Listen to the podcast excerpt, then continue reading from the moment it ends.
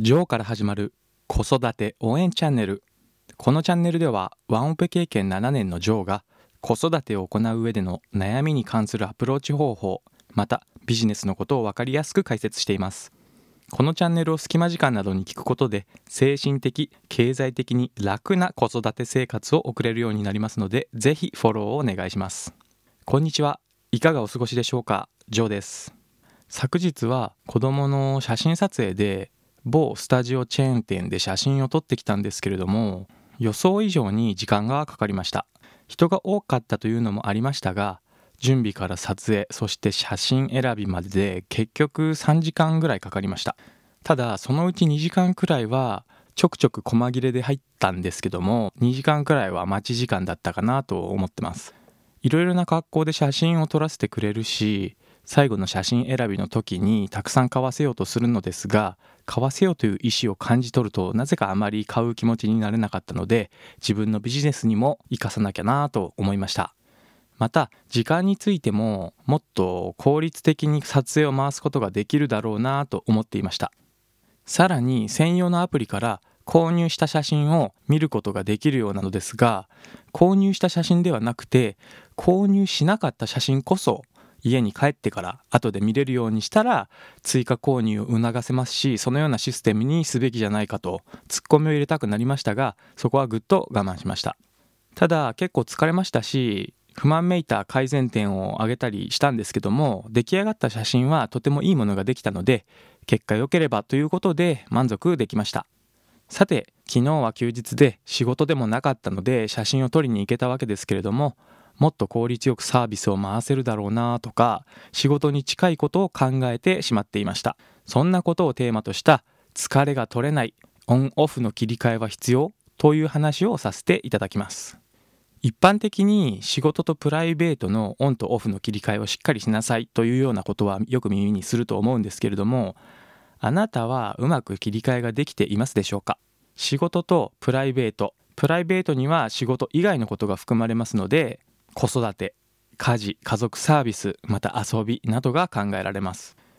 インターネットなどで仕事のオンオフの方法を調べてみると仕事を始める前に目標を立てたり仕事終了時に終わったことと終わってないことを書き出して状況を把握する。また仕事以外の時間にはメールをチェックしないなどいろいろあるんですけれども私個人的には根本的にこれらの方法では全く解決しないと思っています。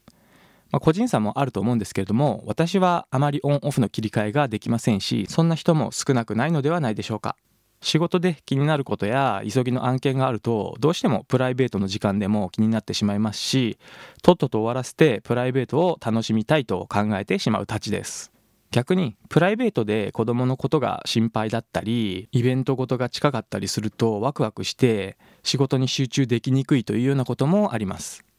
そして仕事の終了時に終わったことや終わってないことを書き出して整理したりプライベートの時間に仕事のメールを見ないというようなことを試してみたんですけれどもやはり気になるものが残っていると気になってしまうんですね。気になるものは気になると。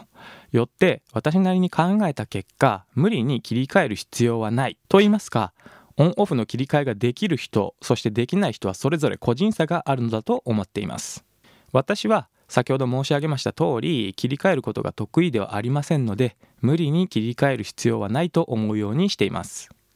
ここまで来て結論がそれかいとツッコミを入れられるかもしれませんしオンオフの切り替えの効果的な方法を教えてくれよと思った方は大変申し訳ありません。逆に教えてほしいです。そしてオンオフの切り替えができないと休めないため疲れると思われがちですが結論として疲れるのはその仕事を楽しんでいないからだと思っています。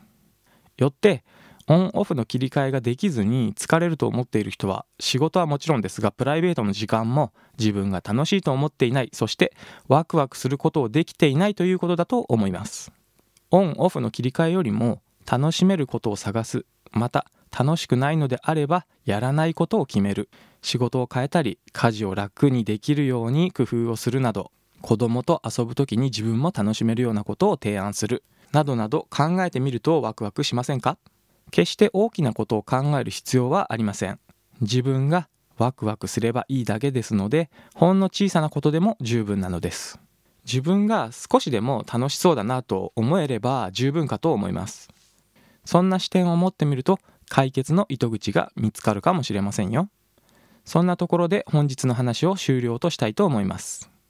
その他人生をワクワクできるようにするためのアイデアや意見等があればコメント欄で共有いただけたら嬉しいです。それではまた次回まで。最後まで聞いていただきありがとうございました。バイバーイ。